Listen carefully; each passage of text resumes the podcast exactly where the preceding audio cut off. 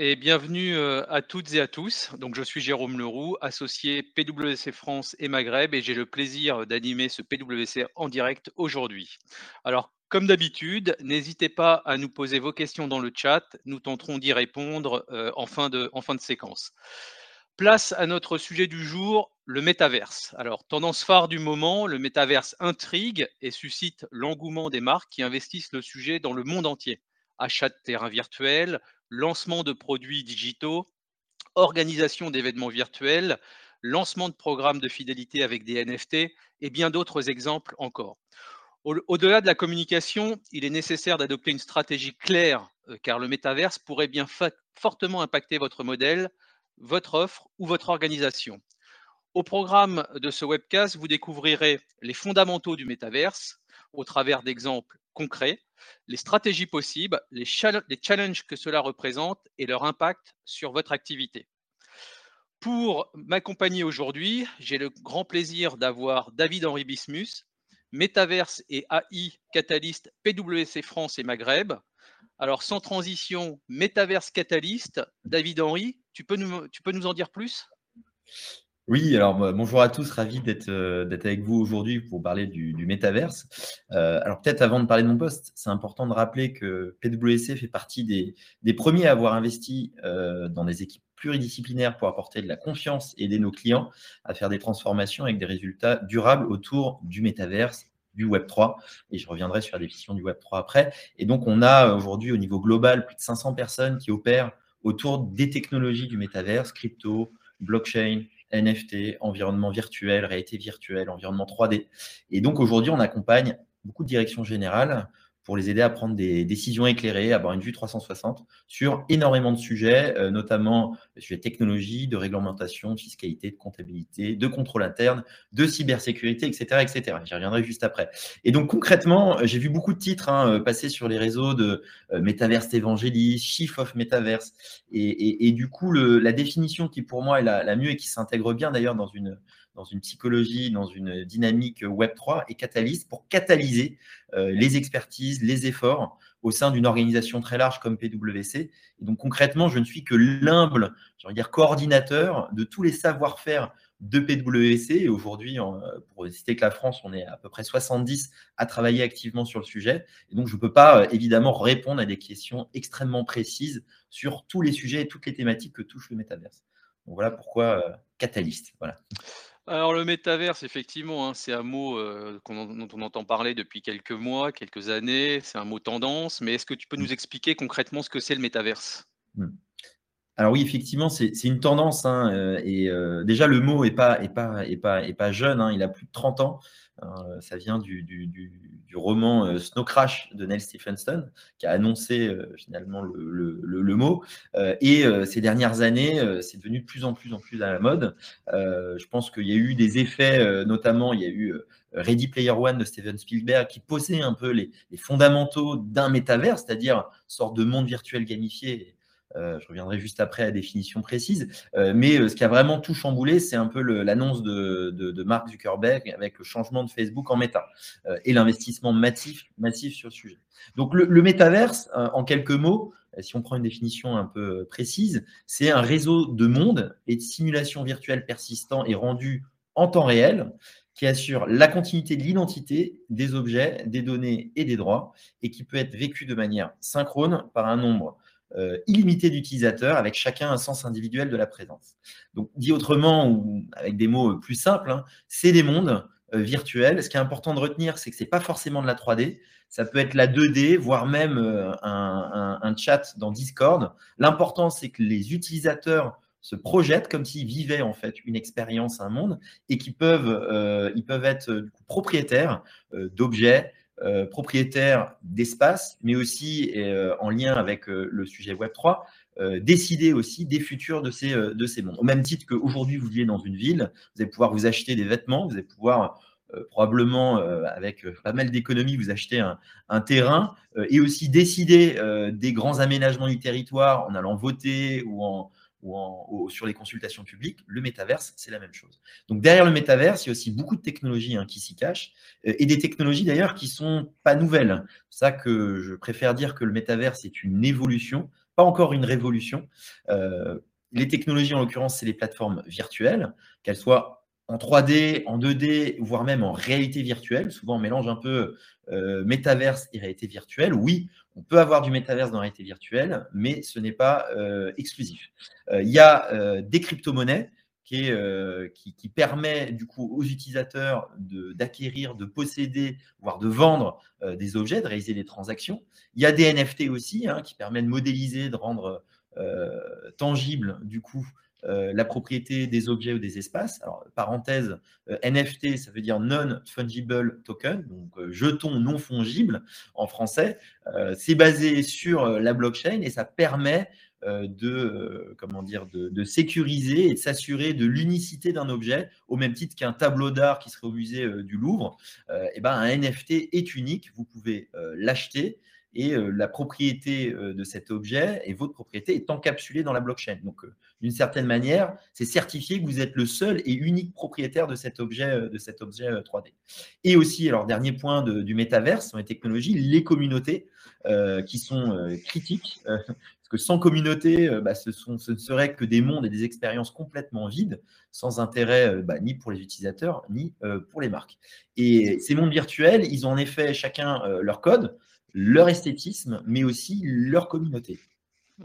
Alors, question de béotien, certains diront, est-ce qu'on peut dire que Instagram est un métaverse? Alors, euh, Instagram n'est pas, euh, Instagram n'est pas un métaverse euh, pour la simple et bonne raison qu'il manque la propriété des objets, des données et des droits. Même si c'est une plateforme dont l'unique contenu est généré par ses utilisateurs, qui d'ailleurs peuvent se créer d'une certaine manière des avatars, donc une forme d'identité virtuelle, ce n'est pas un métaverse parce qu'il n'y a pas la propriété, encore une fois, d'objets et encore une fois, la gouvernance aussi n'est pas, n'est pas donnée à leurs utilisateurs. Et typiquement, ça, c'est une entreprise qu'on appelle du Web 2.0. Ah, alors justement, euh, Web 2.0, Web 3.0, qu'est-ce que c'est que ces, ces éléments en fait? Est-ce que tu peux être euh, euh, précis sur ces, sur ces notions, si je puis dire alors, je pense que c'est important de rappeler quand on parle du métaverse justement que un peu le, le, Web 3. Alors pour parler du Web 3, il faut déjà expliquer ce que c'est que le Web 1. Le Web 1.0, c'est le début de l'ère d'Internet. C'est le moment où vous connectiez à votre ordinateur avec, euh, pour certains, et moi compris, un modem 56K qui faisait beaucoup de bruit. Là, vous accédiez à une, page web qui a été créée, donc souvent à HTML, un HTML euh, tout simple, euh, qui a été créée par un utilisateur ou par une société, et vous pouvez juste consulter du contenu. Un bon exemple, ça aurait été un blog ou un, journal de presse, par exemple. Le, Web 2.0, qui est arrivé finalement un peu plus, un peu plus récemment, c'est euh, l'Internet collaboratif, participatif. On parle plus de site, on parle plutôt de Un bon exemple de ce Web 2.0, c'est des euh, solutions comme euh, Facebook, évidemment, aussi Wikipédia. Concrètement, alors moi j'aime bien citer Wikipédia, c'est une plateforme, à la base c'est une coquille vide. Hein. En soi, les créateurs de Wikipédia n'ont pas créé de contenu. Ils ont créé une plateforme qui a permis à des millions et des millions d'utilisateurs de générer eux-mêmes des définitions, euh, et générer eux-mêmes du contenu. Euh, mais la différence avec le Web 3, et le Web 3, euh, j'y viens, c'est la même chose que le Web 3 est donc la même chose que le Web 2, mais la différence, c'est que les utilisateurs vont pouvoir non seulement consulter du contenu, vont pouvoir aussi contribuer, donc participer, mais la différence, c'est qu'ils vont être aussi pouvoir être propriétaires d'objets, pouvoir aussi décider de ce qui se passe sur ces plateformes. Euh, je vous donne un exemple d'une entreprise euh, Web 2 typique euh, qui va être Uber. et ben, il y a son pendant Web 3 qui s'appelle Donc c'est encore émergent. La particularité de Drift, contrairement à, Uber, c'est que les chauffeurs sont propriétaires de la solution. Ils sont aussi directement impliqués dans les décisions d'évolution de la plateforme à tout niveau. Ça peut être au niveau des modèles de rémunération, ça peut être au niveau de la sortie de certaines fonctionnalités. Et donc, ils sont non seulement, euh, ils vont être rémunérés en participant sur cette plateforme-là, mais ils vont aussi être décidés du futur de la plateforme et comment elle va évoluer. Le, Web 3, euh, concrètement, alors, euh, pour le coup, on n'y est pas encore. On est plutôt au Web 2.5, 2.4. Voilà, on n'y est, pas du tout encore. Mais ça peut être une telle révolution euh, pourquoi? Euh, parce que ça va apporter une décentralisation forte, ça va aussi permettre euh, à une communauté d'utilisateurs de pouvoir s'impliquer, décider, aux sociétés d'être naturellement 100% transparentes. Et ça, c'est une tendance, finalement, cette transparence et cette implication des, utilisateurs qu'on retrouve aujourd'hui. Pas dans du Web 3, mais on voit de plus en plus d'entreprises qui vont faire une stratégie RSE, devenir des entreprises à mission, communiquer un maximum sur toutes leurs décisions, notamment sur un domaine environnemental, hein, d'ailleurs sujet qui est très cher et sur lequel PwC est extrêmement actif sur le sujet. et, donc voilà, en, quelques mots, le Web 3, ça va être une, vraie révolution, une vraie révolution, mais qui n'est pas, mais qui n'est pas encore là. Et qui va s'impliquer finalement et qui aujourd'hui est euh, le, sous-bassement de l'ensemble des métaverses. Hmm. Ok. Alors il n'existe, euh, il n'existe non pas un, mais donc euh, plusieurs métaverses. Aurais-tu des exemples de plateformes à partager avec nous? Oui, concrètement. Alors, il y a déjà il y a deux types de métaverses qu'on confond souvent, donc c'est bien les distinguer. Ce qu'on appelle nous le métaverse privé et le métaverse public. Alors, le métaverse privé, ça se résume à des espaces collaboratifs, qu'ils soient en 2D, en 3D ou en réalité virtuelle. c'est des espaces concrètement, donc le métaverse privé, dans lequel vous allez faire des meetings, euh, euh, probablement des événements, mais vraiment euh, restreints, de la collaboration, des ateliers. Je peux citer des solutions technologiques comme Arthur VR, comme Spatial. Hein. si on a le temps, je vous ferai une, une démo à la fin. Donc ça, c'est le métaverse privé. Vous allez pouvoir faire de la formation, euh, de l'upskilling, donc de la montée en compétences de vos collaborateurs. Les métaverses publics, pour, euh, pour le coup, correspondent plutôt à des plateformes sociales. Donc dans les métaverses publics, on va retrouver des plateformes comme euh, Decentraland, Roblox ou celui qu'on cite souvent comme bon exemple, The Sandbox.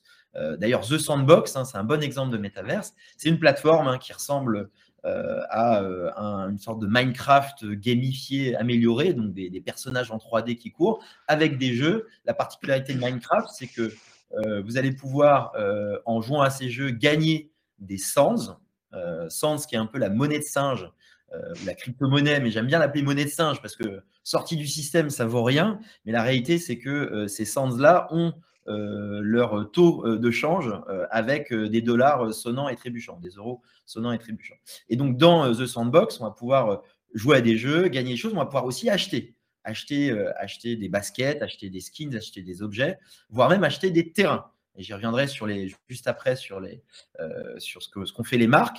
mais donc, sur ces terrains, vous allez pouvoir créer des expériences. Alors là-dessus, on me dit souvent, euh, euh, oui, mais euh, comment dire, oui, ces achats de NFT, ces achats dans le métaverse, ça vaut rien du tout. Alors, je pose une question, Jérôme, à votre avis, je cite, comment dire, Fortnite. Donc Fortnite qui est un jeu qui n'est pas un métaverse, hein, mais Fortnite qui permet d'acheter des skins. Donc c'est des sortes de d'apparence qu'on peut avoir dans le jeu Fortnite, un jeu vidéo, voilà, assez ludique, hein, probablement. Euh, vous y jouez. Des Voilà. Et combien rapportent chaque année les skins Fortnite euh, à Fortnite, à votre avis, Jérôme? Honnêtement, je... aucune idée. Aucune idée. Concrètement, 5 milliards. 5 milliards de dollars. Donc, voilà. Juste pour vous donner un ordre de grandeur aujourd'hui du, potentiel du marché, en tout cas sur ces NFT. Donc oui, les gens dépensent quand ils jouent beaucoup. Et donc, évidemment, euh, The Sandbox et toutes ces plateformes-là, en mettant évidemment une plateforme euh, et des expériences gamifiées, ont euh, un potentiel aussi business et de gains assez grand. Mmh. Et en particulier en, intégrant, en intégrant dans leur écosystème des marques. Ok, alors si, on en revient maintenant sur des sujets peut-être un peu plus mmh. business, quelles marques et ou secteurs, si je puis dire, sont aujourd'hui les plus avancés dans le métaverse et que font-ils?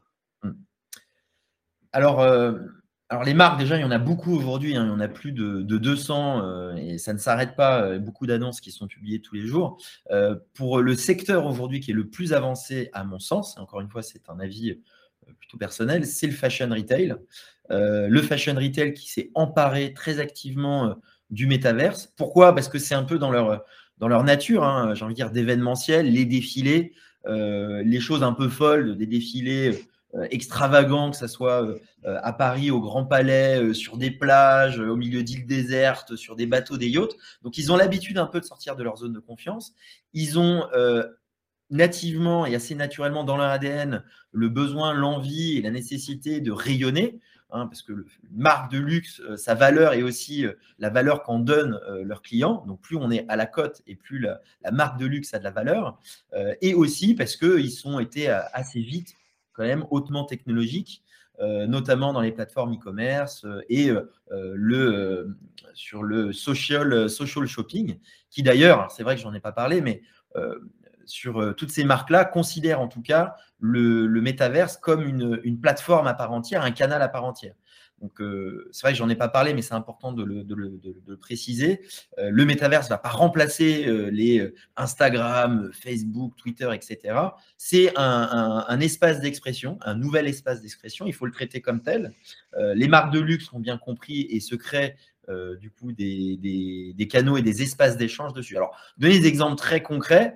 Alors, commencer un exemple par exemple, d'un de nos clients en Italie, on a accompagné euh, la marque Todd à faire un, défilé, euh, défilé virtuel. Euh, et donc, pour ce faire, on a créé, un espace entièrement virtuel dans des Decentraland, des avatars. Il y avait un, il y avait un, DJ qui jouait en live. Le défilé s'est joué dans cet espace 3D. Jusque-là, vous me dites, bah, rien de nouveau. Il y a déjà eu des défilés dans des espaces virtuels. La nouveauté, c'est qu'on on les a accompagnés à créer un certain nombre d'objets, de, NFT euh, collectionnables. Ces NFT euh, ont été, euh, pouvaient être acquis, pardon, et, et il y en avait toute une collection. Et, et ces NFT, non seulement au-delà de l'objet, permettaient d'accéder à d'autres contenus ultérieurs en lien avec la marque. et la particularité, je fais une toute petite parenthèse, c'est qu'on les a accompagnés non seulement sur la partie expérientielle, mais évidemment sur la partie aussi juridique, fiscale et technique. Et j'y reviendrai après sur tout, ce dont il faut avoir conscience quand on se lance dans le métaverse, mais c'est important. Donc voilà, il y a d'autres exemples. Balenciaga qui a créé des skins sur Fortnite. On a L'Oréal que j'ai croisé d'ailleurs à, à, Vivatech et d'ailleurs euh, je les salue s'ils m'écoutent euh, aujourd'hui. Ils ont créé un golden, un golden cube pour Yves Saint Laurent, un NFT, voilà, un drop de NFT, euh, en l'occurrence 1000 NFT. Et ces cubes, au-delà d'avoir un objet esthétique plutôt sympathique dans son crypto wallet, donnent accès à un certain nombre d'événements. Donc là, on est sur un, finalement un métaverse assez limité. Il n'y a, pas, a pas de jeu, il n'y a pas de plateforme, etc. On est uniquement sur du NFT. et puis, on va voir d'autres, d'autres exemples. Alors, des achats, pour le coup, beaucoup moins, peut-être moins avancés, mais beaucoup de réflexions dessus, notamment AXA, avec qui, pareil, on discute activement, qui ont acheté un bout de terrain dans, dans, dans The Sandbox et qui ont prévu de faire pas mal de choses. Je ne peux pas tout vous dévoiler, mais il y a de l'expérience, il y a de l'expérience client. il y a aussi du test de d'assets digitaux ou de, de, nouvelles offres de services et évidemment de l'engagement auprès des clients. donc aujourd'hui, les marques de luxe s'en emparent activement. on voit des annonces de collections euh, et de John Venture, euh, Nike notamment, qui s'est associé avec euh, Board Ape Yacht Club, qui est une collection NFT assez connue et assez prisée. on a du Lacoste qui s'est associé à du Minecraft. Donc voilà. Donc le fashion retail est pas mal dessus. le retail commence un peu à y toucher du doigt. nous, on a beaucoup d'échanges aujourd'hui dans le secteur banque et assurance. banque, alors même si aujourd'hui des banques, pour vous citer, HSBC qui a acheté un terrain dans The Sandbox. Euh, il y a aussi JP Morgan qui a une expérience dans ces Decentraland, qui est un espace pareil où on peut se rencontrer euh, un peu en 3D. On peut y accéder depuis son ordinateur. Voilà, aujourd'hui, banque et assurance, ils sont plutôt à créer des espaces euh, d'échange, au même titre qu'on a, entre guillemets, une agence physique. Ils dupliquent ça dans, dans, dans, le métaverse. Donc, mais il y a plein de cas d'usage aujourd'hui et les marques, finalement, on peut, on peut distinguer plusieurs cas d'usage. Le premier, et euh, aujourd'hui, alors malheureusement, heureusement, c'est souvent le cas, euh, on est plutôt pour faire le buzz. Euh, on, achète un terrain dans The Sandbox, on fait un défilé, donc c'est bien, ça fait de la presse. le retour sur investissement n'est pas négligeable. c'est bien. Il y a d'autres choses qu'on peut faire avec le métaverse, notamment offrir une expérience client différenciante pour ses prospects ou ses clients. On va pouvoir aussi améliorer l'engagement. Donc ça, c'est fort. Pourquoi? Parce qu'encore une fois, ce sont des plateformes hautement communautaires. Euh, on crée des communautés et euh, des communautés encore plus fortes, j'ai envie de dire, que sur des, réseaux sociaux comme Instagram euh, ou autres. Pourquoi? Parce qu'on les immerge directement dans notre univers. Contrairement à un Insta, on va plutôt avoir des photos. C'est bien, c'est 2D, on va mettre des vidéos. Là, on va pouvoir créer un monde. On va pouvoir dire, viens, je te crée un univers qui est propre à ma marque. Je vais te créer des expériences, des concerts, des défilés, des échanges aussi avec des égéries. Donc vraiment, ça va pouvoir aussi très fortement engager les communautés. Et aussi, il ne faut pas l'oublier, ça permet de développer un, nouvel, un nouveau canal de vente pour des produits physiques. On peut aussi vendre des produits physiques dans le métaverse et aussi virtuels. Et là se pose la question de beaucoup de questions à ce niveau-là. Ouais. Bon, alors donc différents niveaux de maturité sur le sujet. Et alors donc, tu as commencé à y répondre. Selon toi, les marques ont-elles aujourd'hui une vraie stratégie autour du métaverse? Alors, il y a peut-être probablement des, des, différences selon la nature des secteurs, peut-être. Mmh. Alors, la stratégie, alors c'est intéressant parce qu'on a, nous, on a vu la vague d'opérations d'opérations de communication autour du métaverse. Aujourd'hui, on est recontacté par énormément de clients justement sur leur stratégie. Où est-ce qu'ils vont? Qu'est-ce qu'ils font? Euh, Donc, les, premières à dégainer, comme je l'ai dit, c'était les marques de, fashion retail. Euh, et c'est normal parce qu'ils ont, voilà, ils ont la théâtralisation, l'événementiel, c'est encore une fois au cœur de leur promesse. Euh, aujourd'hui, pas de réelle stratégie, beaucoup de coups de com. en tout cas, pas visible aujourd'hui parce que ça met du temps à émerger. Après, il faut avoir en tête aussi, quand on parle de stratégie, si on, assiste finalement au métaverse, on est quand même sur un cœur de cible qui est limité hein, euh, sur ces secteurs-là. Ça concerne principalement euh, les Gen Z et les millennials et les geeks, comme moi. Euh, donc, encore une fois, ils attendent. Il y a beaucoup de wait and see. donc, pas encore aujourd'hui d'énormes ou de, grosses, de gros plans stratégiques. En tout cas, pas avec les marques extérieures, mais nous, on accompagne un certain nombre de marques en France et aussi à l'international, dans énormément de pays, aux États-Unis, en Angleterre, en Turquie, au Japon, à Hong Kong, sur tous ces sujets-là. Alors justement, si on veut se lancer aujourd'hui, si une marque, euh, une entreprise veut se lancer dans le métaverse, quelles sont les questions qu'il convient de se poser? Alors euh, ça, c'est hyper important. Il faut se poser, et pas uniquement la question euh, ROI comme, beaucoup de questions. des questions, c'est quoi ma stratégie long terme sur le sujet? Une question, c'est quoi mon cœur de cible actuel parmi les utilisateurs du métaverse? si je dois créer un produit ou un service spécifique pour ces nouvelles plateformes, est-ce que je garde mes produits existants ou est-ce que je crée euh, un nouveau produit digital euh, Est-ce que je crée une nouvelle marque ou la même marque? Comment je l'intègre dans mon parcours client? Euh, Est-ce que je le traite typiquement en, vase clos ou est-ce que je fais une expérience fluide avec mes, canaux e-commerce hein? et d'ailleurs, là-dessus, nous, on travaille beaucoup avec des intégrations Salesforce dans des solutions comme Decentraland. Euh, est-ce que euh, quels sont les risques de sécurité technique? Comment les prévenir? Euh, Notamment, on a beaucoup de questions aujourd'hui sur la, sécurisation des smart contracts. quand une marque va faire un drop NFT, comment je sécurise tout ça? Et là, on a une, branche cybersécurité qui travaille activement. Comment upskiller mes collaborateurs? C'est bien de se lancer dans un nouvel univers, une nouvelle plateforme, mais au-delà de faire appel à une prestataire ou une agence externe, comment je le réintègre dans mes parcours et donc concrètement comment mes collaborateurs euh, s'en emparent. Euh, et ça, on a évidemment, on a toute une branche de chez nous qui travaille aussi activement People Organization. Quelle stratégie data? Parce que le métavers, c'est génial, c'est un univers dans lequel on va pouvoir capter littéralement où est-ce que les utilisateurs regardent, où est-ce qu'ils cliquent, avec qui ils interagissent, avoir un nombre de données assez, assez fantastique.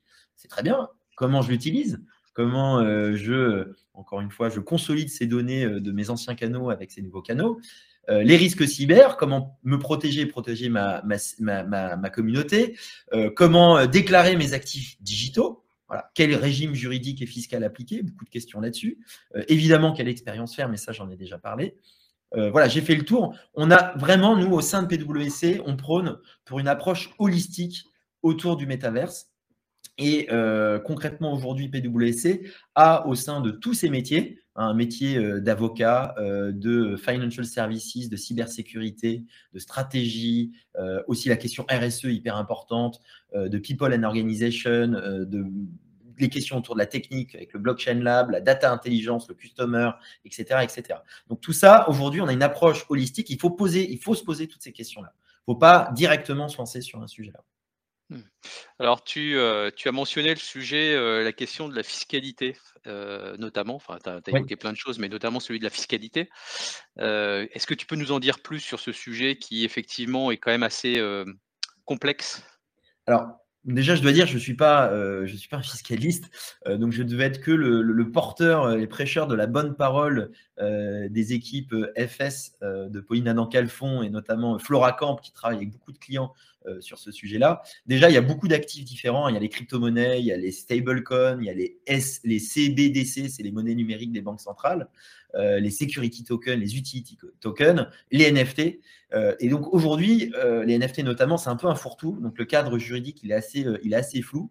et en fait, ça dépend beaucoup du type de NFT ça dépend de la technologie qui est utilisée, ça dépend euh, de plein de choses. Et donc aujourd'hui, on a besoin de faire une analyse très fine au niveau réglementaire, juridique et fiscal et technologique pour pouvoir euh, finalement euh, donner des vrais conseils sur la fiscalité, sur toutes ces crypto-assets.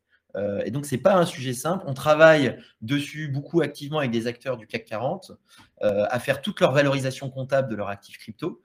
Hein, et, ça des dizaines et des dizaines d'acteurs. Il y a, si par exemple tu possèdes tes actifs crypto sur une clé euh, et que tu donnes à un tiers, bah, ça ne va pas se comptabiliser de la même manière.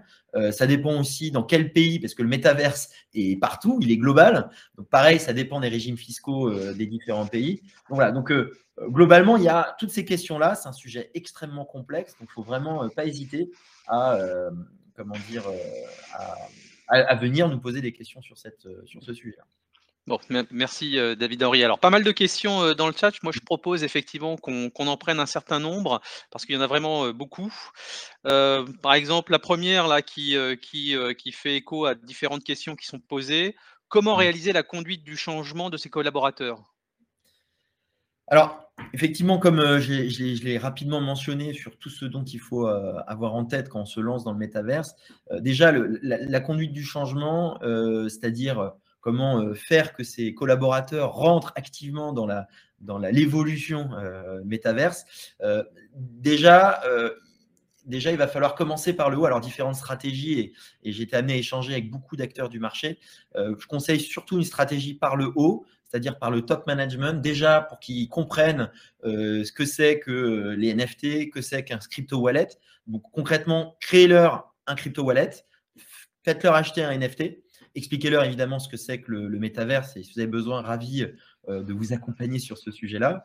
Et puis, euh, former ensuite euh, les collaborateurs avec des événements sur le sujet, des interventions d'acteurs du secteur, avec des événements on vont pouvoir se regrouper dans un métaverse privé. typiquement, nous, au sein de PwC, on a, le, on a un campus au niveau global où tous les collaborateurs peuvent se retrouver virtuellement dans un métaverse qu'on a, créé aux couleurs et avec des, activités euh, PWC. Euh, et donc, euh, cet upskilling-là se fait vraiment à tous les niveaux, mais ce qui est important, c'est de mettre les mains dedans, c'est de le manipuler. Aujourd'hui, on le regarde avec un regard un peu, comment dire, de, de, de, crainte, mais il faut, faut, voilà, faut, faut rentrer dedans, il faut s'acheter des cryptos, il faut regarder, il faut se mettre sur les plateformes, y jouer, étudier aussi ce que font les autres. Alors, peut-être une autre question, parce que c'est lié à une thématique qui, ressort dans, les questions qui sont posées. Comment concilier, quelque part, métaverse et réchauffement climatique? Alors, il n'y a, pas de, a, pas a pas de bonne ou de mauvaise réponse là-dessus.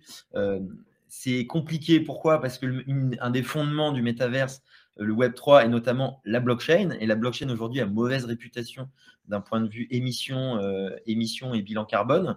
Euh, donc il n'y a, pas de, a pas de réponse aujourd'hui. Euh, ce qu'il faut savoir, c'est qu'il y a, comment dire, le concilier, il y a des économies qui sont réalisées, alors qui ont déjà été effectuées pendant la pandémie avec tout le à distance. C'est-à-dire, je me déplace plus sur mon site de travail, je vais plus prendre l'avion pour faire un meeting. Encore une fois, les environnements virtuels vont pas remplacer euh, les meetings physiques qui restent quand même le gold standard euh, des meetings. Mais donc, il y a des économies à ce niveau-là. De l'autre côté, les NFT euh, émettent quand même pas mal, de, pas mal de carbone, mais il y a des nouveaux protocoles qui, créent, qui se créent, notamment le, proof of stake qui émet moins que le proof of work, et notamment Ethereum va passer sur le, proof of stake prochainement, et donc il y aura moins d'émissions carbone. Donc je pense que c'est un sujet qui, qui, doit être mûri, qui doit être réfléchi. Euh, et sur lequel on va, on va, on va lancer d'ailleurs des, groupes de, des groupes de réflexion, des groupes de travail euh, sur la question, parce que ce n'est pas uniquement un sujet au niveau entreprise, je pense que c'est aussi un sujet à un niveau européen. Et je cite euh, Jean-Baptiste Petit, encore une fois, je, reste dans mon rôle de catalyse et tout ce que je vous dis là, ce n'est que la bonne parole, Jean-Baptiste Petit, qui fait partie des équipes SPS de PwC. Merci, je vois que nous arrivons donc à la fin de la séquence. Un dernier, peut-être un dernier mot rapide, David Henry, sur le sujet? Oui, alors bah, allez-y. Le métaverse, heu, ça fait peur. Heu, encore une fois, heu, il faut se poser la question du métaverse. La réponse peut être non ou pas tout de suite. Il faut se dire: «Est-ce que j'y vais? Est-ce que j'y vais pas?» il faut se poser la question et pour se poser la question, il faut vraiment analyser, toutes les dépendances autour du métaverse. La réponse peut être évidemment: «Non, je n'y vais pas et je n'irai jamais». La réponse peut être dire: «J'attends un peu» ou «Je dois y aller maintenant». Mais en tout cas, il faut se poser la question. Donc le mot de la fin, c'est posez-vous la question du métaverse et heu, essayez d'y répondre et évidemment, heu, on sera là, PwC et toutes ces équipes qui travaillent activement sur le sujet, heu, on sera là évidemment pour vous accompagner, pour vous aider au moins à vous apporter les premières réponses. Un grand merci, heu, David Henry pour ton éclairage, hein, sur sur ce sujet qui est tout à la fois nouveau, passionnant et de plus en plus important finalement pour les pour les entreprises. Et aussi un grand merci à vous, chers auditeurs, pour qui, heu, j'espère ces éclairages auront été, heu, très utiles. Donc comme d'habitude, un questionnaire d'appréciation, s'affiche sur votre écran. N'hésitez pas à le compléter parce que vos retours sont toujours, extrêmement, importants pour nous et très utiles. Et pour ma part, je vous donne rendez-vous très prochainement pour un nouveau PwC en direct. Merci, au revoir.